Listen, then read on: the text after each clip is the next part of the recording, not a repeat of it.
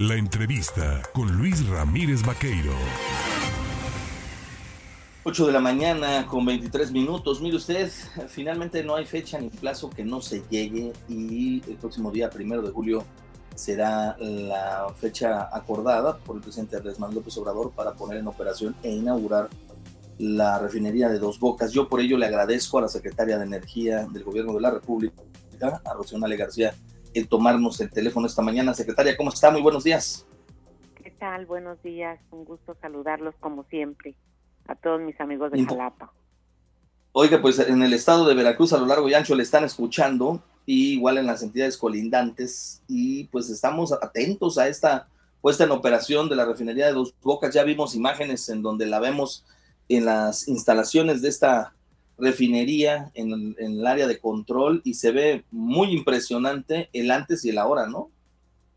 Bueno, miren, es una obra muy grande, una refinería de 586 hectáreas, una refinería con 17 plantas químicas, con un área de cogeneración, es decir, que produce la, la electricidad y el vapor para toda la refinería, que tiene instalaciones administrativas y que tiene una terminal de almacenamiento de, de 90 tanques, una capacidad de 2 millones de barriles de almacenamiento.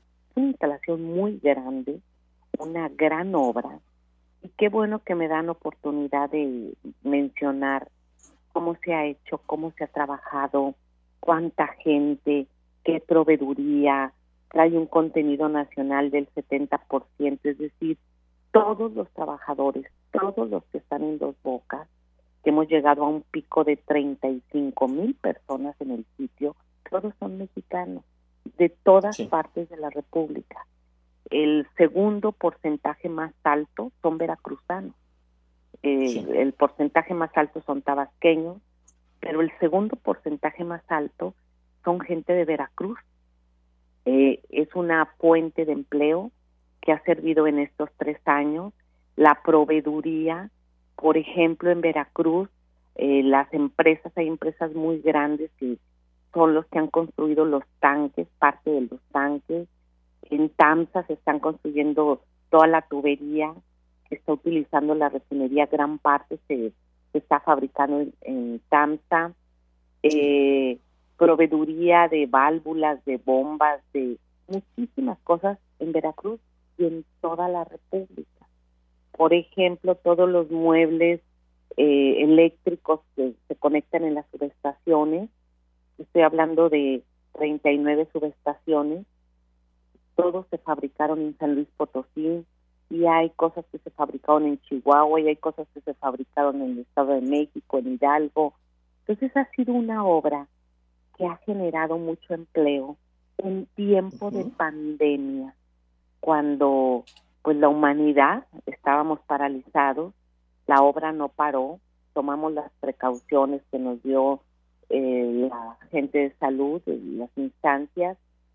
Y hoy a cuatro años de que se cumpla pues que el pueblo votó por un cambio se hace el anuncio de esta conclusión de la primera etapa constructiva de una refinería. ¿Y por qué primera etapa? Piensan que una refinería es como un switch que llega si le enciendes y ya va a funcionar. No. Una refinería tiene más de 90 mil equipos que todos se tienen que poner en sincronía como si fuera una máquina de reloj. Todos tienen que trabajar en sincronía. Entonces se empieza, se inicia se llama la parte de integración, pruebas y arranque. Se tiene que integrar equipo por equipo, se tiene que probar equipo por equipo y viene la etapa de arranque.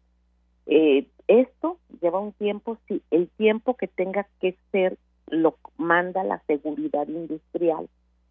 Eh, todo se tiene que hacer con absoluta seguridad entonces estamos ya en la etapa, pues, eh, la culminación de la etapa constructiva.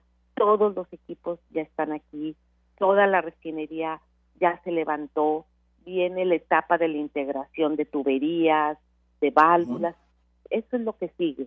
Pero lo más importante es que la refinería ya está, ya está en sitio, ya se levantó, ya está en marcha, bueno, en marcha la etapa constructiva y eh, vamos a la siguiente etapa.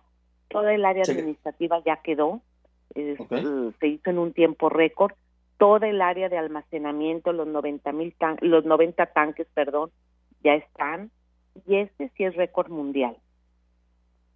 Ahora bien, secretaria, preguntarle. ¿Perdón?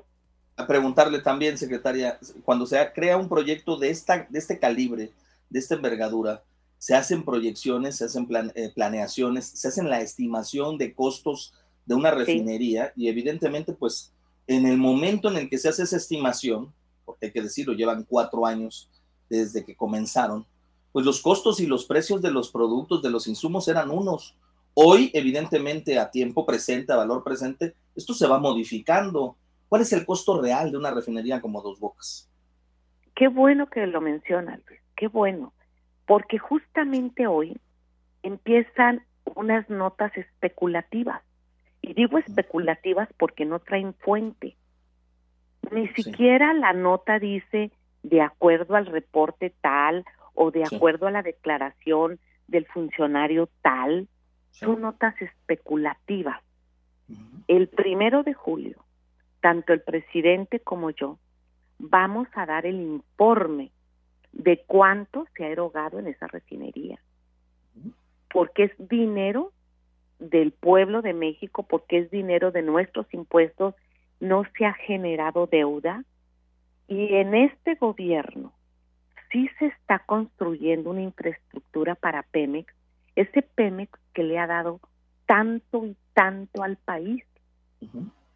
Era hora de retribuirle pues una infraestructura que sume a sus activos. Entonces, pues el presidente López Obrador dijo, vamos a hacerla porque es lo que necesita el país. Y hoy nos está dando el tiempo la razón. Hay una crisis energética mundial. La capacidad de refinación está limitada en el mundo. Todo el mundo quiere refinar. Eh, se quedó limitada la guerra de Rusia y Ucrania. Después de la pandemia, varias refinerías cerraron o pararon sus, eh, sus operaciones. Entonces, dos bocas, que es redituable, eh, en términos económicos hay un término que se llama tasa interna de retorno para la gente que me escucha quiere decir eh, ¿qué por, en qué tiempo vas a recuperar el dinero invertido. Nosotros traíamos una tasa de retorno del 14%, que más o menos decíamos en cinco años se recupera el costo de la refinería. Hoy con los precios del petróleo tan alto, con las ganancias que está teniendo refinación en todo el mundo, sube la tasa de retorno traemos un 16.5%, se vuelve todavía un negocio más eh, redituable y es de todos los mexicanos. Y, si, y dio empleo en un momento tan crítico de la humanidad y de México. Y es una infraestructura que estamos haciendo y que nuevamente México se coloca pues en el plano mundial de infraestructura porque se nos olvida que muchos años nos dijeron no podemos, no somos capaces, eso se puede hacer en India, en China, en Francia, pero como que si en Latinoamérica no pudiéramos. Claro que podemos y hoy pues es una realidad y la estamos construyendo todos los mexicanos. Entonces para mí es una satisfacción pues eh, poder poder coordinar este trabajo con los excelentes ingenieros mexicanos, ingenieros del IMP, ingenieros de Pemex, ingenieros de compañías, eh, muchos trabajadores. Es ha sido un proyecto muy, muy fuerte, muy de mucha concentración, pero muy bonito. ha valido la pena. Pues yo le agradezco a la secretaria de Energía del Gobierno de la República, Rocío García, a nuestra paisana, el que nos platique sobre este proyecto, la inauguración, el primero de julio, Estaremos muy atentos y por supuesto, pues felicidades a todos los que han participado de este importantísimo proyecto que, bueno, pues dará viabilidad, ¿no? Al tema de la refinación de combustibles en nuestro país. Gracias. Gracias a ti y felicidades a todos. Felicidades a todos porque esta es una refinería de todos los mexicanos. Este es un proyecto de nación de todos los mexicanos y somos parte de ello. Un abrazo a todos mis paisanos veracruzanos, como siempre, todo mi corazón y mi afecto. Gracias. Es la secretaria Rocío Nale.